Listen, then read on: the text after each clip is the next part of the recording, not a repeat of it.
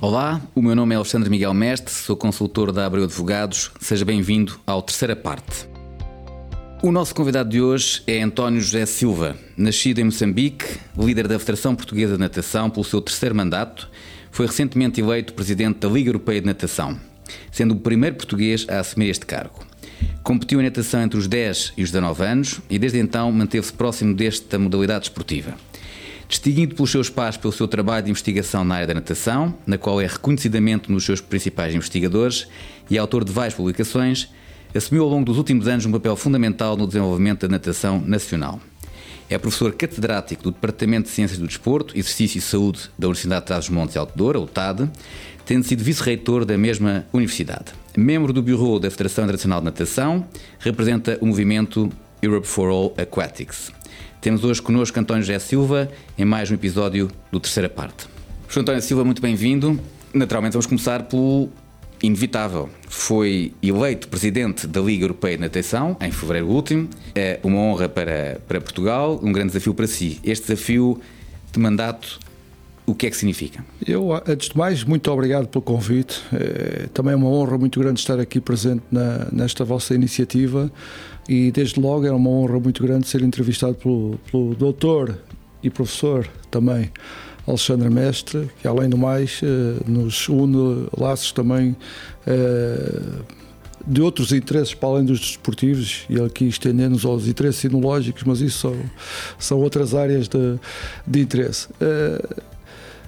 A pergunta eu já me perdi. Os desafios do mandato como Presidente da Liga Europeia de Natação. Ora bem, os desafios do mandato são muitos. Eh, a Liga Europeia de Natação tem 52 países uh, associados, uh, desde os países nórdicos, bálticos, dos Balcãs, Europa de Leste, Europa Central, Europa do Oeste, neste caso, e, e a carruagem anda a várias velocidades. E o que nós temos que tentar fazer é encontrar níveis de desenvolvimento uh, organizacional de cada uma das federações desportivas, de tal forma que consigamos uh, pôr uh, as atividades aquáticas na Europa no lugar que nós julgamos que as atividades aquáticas merecem no âmbito daquilo que são as organizações desportivas que lhe dão suporte por um lado, neste caso a LEN, e a importância social por outro do desporto, que é em última instância, aquilo que nos une, que é as atividades aquáticas. E a LEN tem muita falta, tinha muita falta de comunicação uh, entre os diferentes países. Uh, tinham os países promotores, aqueles os, os grandes países uh, do rendimento desportivo, à frente do, da, na cabeça do pelotão e depois os outros países dispersos. Portanto, a nossa grande preocupação neste momento é agregar a massa crítica dos diferentes países de tal forma que consigamos desenvolver uh, a modalidade em todos os países da Europa. Esse é o, o principal grande objetivo. Depois há outros objetivos complementares que decorrem daí, uh, que têm que ver com as condições de organização, condições de gestão e, fundamentalmente, uma coisa que é determinante hoje em dia, que são as questões da integridade, democracia e, boa governança das organizações desportivas, que é algo que, que, a nós nos preocupa de sobremaneira. Para quem não está muito familiarizado, qual é a relação da Liga Europeia de Natação com a FINA? Comparando com, por exemplo, o futebol, como é que situamos a, esta Liga Europeia de Natação face à... É fácil. É, o modelo europeu do desporto é um modelo piramidal, não é? Sendo nos clubes, associações, federações, federações europeias e federações mundiais. Para as pessoas terem uma noção daquilo que é uh, European Aquatics ou Liga Europeia de Natação, é a UEFA no futebol. A FIFA é a FINA na natação, a UEFA é a LER e depois temos a federação, as federações nacionais. Portanto, aliás, a sede é até na mesma, na mesma cidade, que é em Nyon, eh, na Suíça. Portanto, é este o grau de comparabilidade entre uma organização desportiva, que é o futebol que toda a gente conhece, e a natação, que é menos conhecida, quer quanto modalidade, quer quanto organização desportiva cúpula. Então podemos dizer que temos um português presidente da UEFA da natação. Exatamente. É essa, é essa a melhor designação, se bem que eu não gosto muito de ser, de ser, de utilizar um outro modelo de referência referência desportivo que é o futebol para o modelo de referência que é, que é a natação, porque acredito que as valências sociais que estão subjacentes à prática do exercício por um lado e a utilização da, natação como instrumento para a prática do exercício para o outro têm tem uma, uma, um grau de abrangência, versatilidade e mesmo penetração social que acredito que seja melhor, maior que a do futebol, não melhor, mas maior que a do futebol, mas isso é, é conversa para outras núpcias. E falando da modalidade específica da natação, lá está, uh, quais são os ímpetos reformistas que esta modalidade precisa em Portugal na Europa e no mundo? É simples. Eu acho que o futuro do desporto a nível mundial, a nível europeu e a nível nacional eh, não tem que ver diretamente com a performance desportiva, com o rendimento desportiva. O desportivo tem que ver fundamentalmente com a importância social que o desporto deve ter no grau de desenvolvimento e acompanhar o grau de desenvolvimento das, da, da, das sociedades. O que, é que isto, o que é que isto quer dizer? Quer dizer que a natação deverá ter a importância social correspondente àquilo que conseguir granjear junto das populações que pode servir. O que é que tem sido a natação até agora? E, e, e, e sem querer generalizar o desporto até agora, é a concentração das federações nacionais e as federações internacionais naquilo que é a representação nacional ou internacional, a organização de grandes eventos e a presença de pessoas nos organismos internacionais. O que é que eu acho que deve ser a tendência das federações de cúpula internacionais, mundiais, europeias e nacionais, a acompanhar aquilo que é a tendência evolutiva das práticas? É tentar alargar o mais possível o âmbito de atividade para além da atividade desportiva ou competitiva, para a atividade do, do exercício abrangente a todas as pessoas. Eu costumo dar este exemplo na natação e vocês vão perceber. Portugal é um país pequeno, tem 10 milhões de habitantes e a área continental é pequena. Mas se considerarmos a, a, a zona económica exclusiva, Portugal é o terceiro maior país da Europa e é o décimo maior país do mundo. Porquê? Porque temos mar, temos mar ao longo, da, ao longo da costa continental, temos mar ao longo da, das costas insulares, Madeira e Açores, temos mar. Isso faz com que as modalidades desportivas, neste caso a natação e outras modalidades de mar, se devam preocupar fundamentalmente, não, ou também, não só com a importância da representação internacional do nosso desporto, medalhas nos Jogos dos Campeonatos da Europa, Campeonatos do Mundo, nos Jogos Olímpicos, mas também aquilo que são as valências educativas de âmbito desportivo, ou seja, do âmbito formativo, que possam ou não ter ligação futura com o desporto. Explicando melhor devia de ser obrigatório em todas as crianças do primeiro ciclo do ensino básico em Portugal a existência de um programa de educação aquática, marítima e náutica que desse cobertura àquilo que é uma atividade económica fundamental para o país, mas complementarmente desse também cobertura àquilo que são valências educativas e sociais e, por que não, desportivas também. É, é isto que eu acho que deve ser o futuro da, da estratégia das organizações desportivas a nível nacional e internacional, a importância social do desporto, a importância social das práticas, que não se subsumem exclusivamente ao resultado desportivo. É esta mudança de paradigma que se tem que assistir a nível internacional e a nível nacional. E já estão criadas as bases nesse sentido ou tem que se começar por uh, recursos humanos e infraestruturas para esse efeito? Ou já está tudo, só falta é não. A opção. O que eu acho que se tem que começar é pela mudança organiza, ou da estrutura de organização das próprias instituições, que é para dar suporte depois com programas de atividade, que depois, claro, que têm que ser capacitados com, com, com massa crítica suficiente para dar este, este passo estratégico. Eh, é por isso que nós no programa de ação, ou, ou que no programa de ação que eu implementei na, na LEN e que, e que teve o acolhimento de 96% dos países, eh, quando as eleições no dia 5 de fevereiro, definimos quatro grandes pilares: aqueles que nos preocupam a nós e aqueles que estão em consonância com as preocupações internacionais, não só no âmbito das organizações desportivas, mas em todas e quaisquer outras organizações. O primeiro pilar foram as questões associadas à integridade, democracia e boa governança.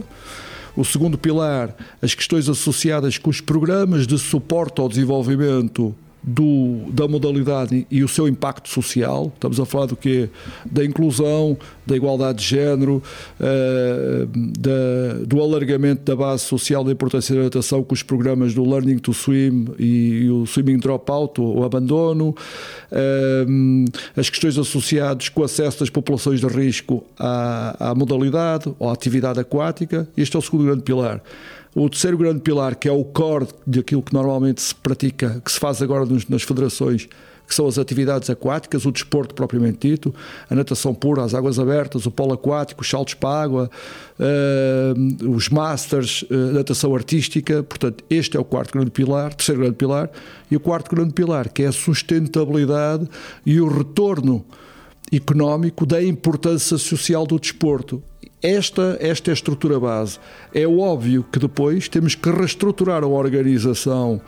Uh, e quando, quando, dizemos organização, é o board, por um lado, a direção, por outro lado, os serviços, os recursos humanos, e em terceiro lugar, as atividades, uh, reorganizar isto tudo de tal forma que progressivamente consigamos entrar no trilho relativamente àquilo que são os grandes objetivos e aquilo que são os resultados esperados para cada um dos pilares. Portanto, esta tendência deve ser. Uh, não me, a mim não me preocupa muito se deve começar por cima, pela Federação Internacional, ou se deve começar por baixo. Tem é que ser feita complementarmente por todas as organizações, quer do âmbito nacional, quer do âmbito internacional, seja continental, europeu, neste caso europeu, e depois a um terceiro nível, a nível mundial. Muito bem.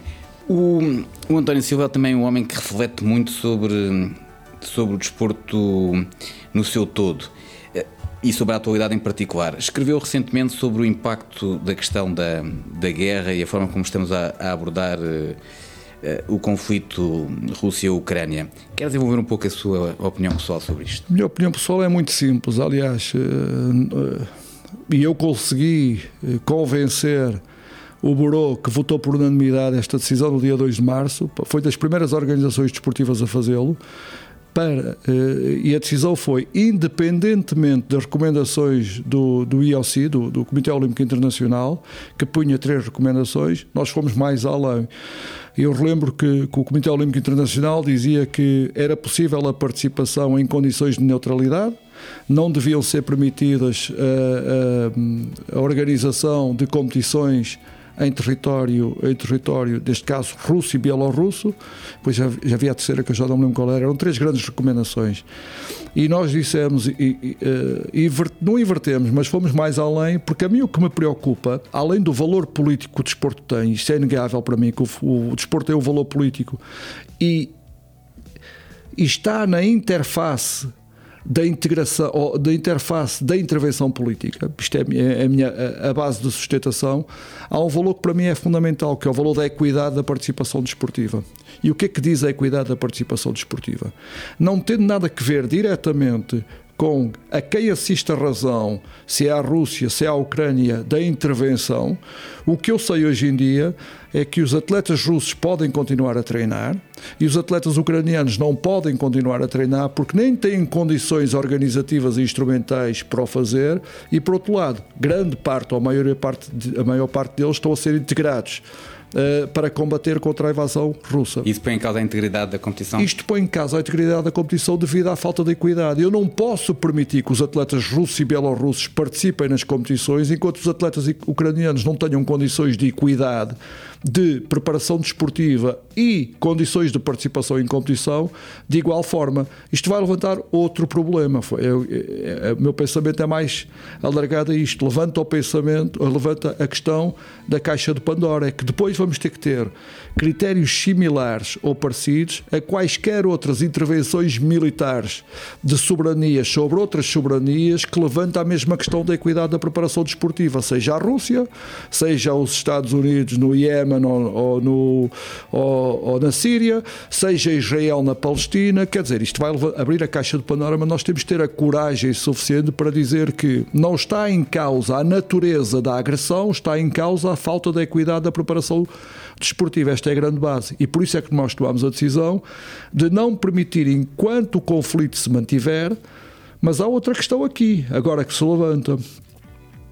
As infraestruturas desportivas estão praticamente destruídas na Ucrânia. Eu estive em, em Kiev em novembro uh, pela FINA, uh, no Campeonato da Europa, no mundo de natação artística, Júnior Natação Artística, e uh, as instalações onde eu estive estão completamente destruídas.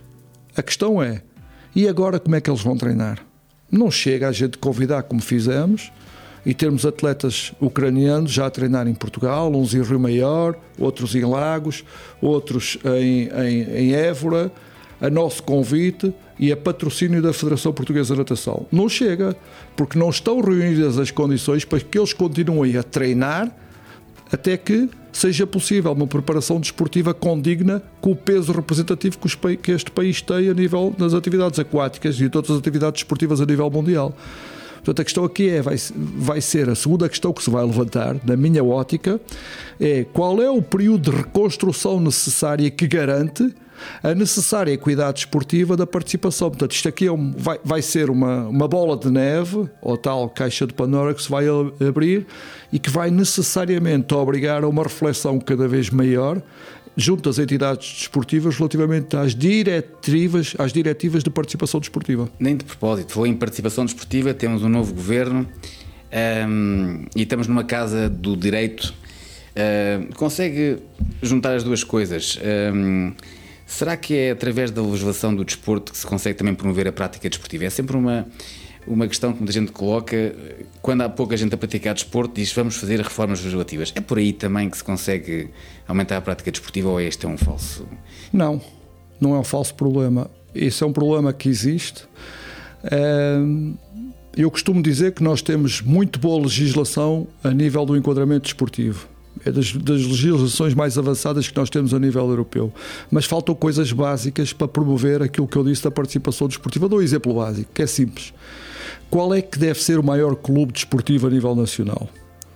Para mim, o maior clube desportivo a nível nacional não é o Benfica, o Porto, o Sporting, ou o Algés na natação, ou o Fluvial. Não, o maior clube desportivo nacional é onde estão as crianças. E onde é que estão as crianças? Estão no primeiro ciclo do ensino básico, no, ensino, no segundo ciclo, terceiro ciclo do ensino secundário. Estão na escola. O que é que acontece com a escola? A escola, uh, uh, e, e deixe-me já, desde já, dizer que foi um, um, uma grande uma grande vitória para o desporto retirar o desporto da tutela da educação, mas é outra história. Um dos erros. Mas o desporto escolar continua na educação, correto? O desporto escolar continua na educação. E, e era aí que eu ia pegar. Eu nem gosto de chamar de desporto escolar, porque para mim desporto escolar não existe. O que existe é desporto na escola. Portanto, o desporto escolar é uma coisa que inventaram, mas o que existe, o que devia de existir é desporto na escola, não é desporto escolar. O que é que eu acho que devia de existir? Um modelo que favorecesse o desporto na escola com a intervenção de diferentes entidades administrativas, neste caso autarquias, entidades territoriais, as CIMs e as atividades e, e, e, o governo a nível nacional, a nível político e a escola junto. E depois, uma coordenação de projetos a nível local, regional e nacional com a entidade desportiva. O que é que isto quer dizer? O que, o que é que é o desporto na escola atualmente? O desporto da escola atualmente, ou o desporto escolar, como normalmente é designado, é o seguinte: o governo define que X% dos jogos sociais vão para o desporto escolar, pasme-se, e já vamos à legislação, pasme-se, cujo montante é idêntico ao montante que o Estado gasta com, com, com o desporto, com as, com as, organizações desportivas, na ordem dos 30 milhões de euros, 25 milhões de euros para, para, para os quais são créditos horários. O que são créditos horários? É libertar os professores, que é para dar desporto escolar, muitos dos quais nem estão vinculados àquela disciplina, ou seja, nem sabem o que é que estou lá a fazer. E eu estou à vontade para falar que a minha mulher é professora de educação física, portanto sei o que é que estou, eh, sei o que é que estou a falar. O que é que deveria de ser? Um projeto integrado entre clubes, associações, federações e escola, de tal forma que se aproveitasse os recursos humanos existentes dos clubes, as instalações existentes da escola, dos clubes e da autarquia e fosse financiado pelo Estado este modelo onde se desse resposta às necessidades de cada região, de cada local onde existem valências desportivas, coisa que não se verifica hoje em dia. Quanto à questão da legislação da participação desportiva, vamos a uma coisa muito simples: o seguro desportivo e o seguro escolar. Não há quadros competitivos mistos entre a escola e o sistema desportivo. Porquê? Porque não há enquadramento legislativo para que o seguro escolar tenha a abrangência do seguro desportivo e as crianças possam participar com o seguro escolar no, no, nas competições organizadas do, do, sistema desportivo. Pequenas coisas que fariam com que, ao invés de termos, calhar, 600 mil praticantes no desporto federado, poderia, poderíamos ter muito mais se considerarmos estas interfaces entre a escola e o desporto que não existem. Portanto, eu acho que a legislação é importante, claro que corrigindo uh, anacronismos e, e, e, incorreções conceptuais como existe, a questão da atividade física, a questão. E são outras histórias, outras andanças, mas existe muito a fazer onde a abordagem de todos é determinante para que a promoção do desporto, a democratização do desporto e o desporto utilizado como fator de mobilidade social possa ser cada vez maior. Muito obrigado. Última questão: quantas pessoas praticam natação em Portugal e qual é a sua ambição? Onde é que ficaria satisfeito e poderia dizer: posso calçar as pantufas? Muito, muito simples para mim. Eu tenho uma meta a nível europeu. E a meta a nível europeu é pôr entre 1 a 3% da população de cada um dos países a praticar natação. Considerando que Portugal tem cerca de 10 milhões de habitantes, grosso modo, eu gostaria de ter 100 mil praticantes de natação. Eu já tive 120 mil praticantes de natação. É, e vocês podem perguntar assim: ah, pá, isso, isso, é um artifício legal, é um artifício administrativo. E eu respondo: não é um artifício administrativo, é aquilo que os outros países na esfera europeu fazem relativamente à prática sistemática. Quando eu assumi a Federação Portuguesa de Natação em 2013, tinha 13.682 atletas filiados, ou filiados na Federação Portuguesa de Natação. Em 2020, ano pré-pandémico, tinha 117 mil filiados na Federação Portuguesa de Natação. Em 2013, tinha um orçamento da Federação Portuguesa de Natação cujo, eh, que era de 2 milhões e 500 mil euros, 97,5% dependentes de receitas do Estado. Em 2020 tinha um orçamento da Federação de 7 milhões de euros, 35% dependente das receitas do Estado, do resto de receitas próprias. Isto não é o milagre da multiplicação dos pães, não. Isto é olhar as organizações desportivas ao abrigo daquilo, ao abrigo daquilo que existe no regime jurídico como prestadoras de serviços como prestadoras de serviço, além de todo o papel social que desempenham. Aliás, o, o professor Alexandre Mestre bem sabe que, que, que, me ajudou a fundamentar exatamente isso, já em 2014, quando o lançamento do, do livro Portugal a Nadar. Então, qual é a ideia? A ideia é tudo o que é prática sistemática deve ser com enquadramento técnico qualificado ao abrigo daquilo que é o regime, do regime jurídico das federações desportivas e da formação de treinadores. Deve ser enquadrado enquanto potenciais uh, uh, federados ou, quanto muito, como filiados das organizações desportivas. Eu acho que desta forma nós conseguimos, não artificialmente, mas objetivamente integrar na esfera das organizações desportivas, natação, atletismo, ginástica, aquilo que é o aumento da qualidade da intervenção. Porquê? Porque vamos puxar para a nossa esfera aqueles que estavam fora e vamos controlar o processo da formação e a certificação deste processo daqueles que são responsáveis pela formação destas crianças, integrando-nos neste processo. Qual é o meu objetivo em Portugal? O meu objetivo agora é atingir os 3%.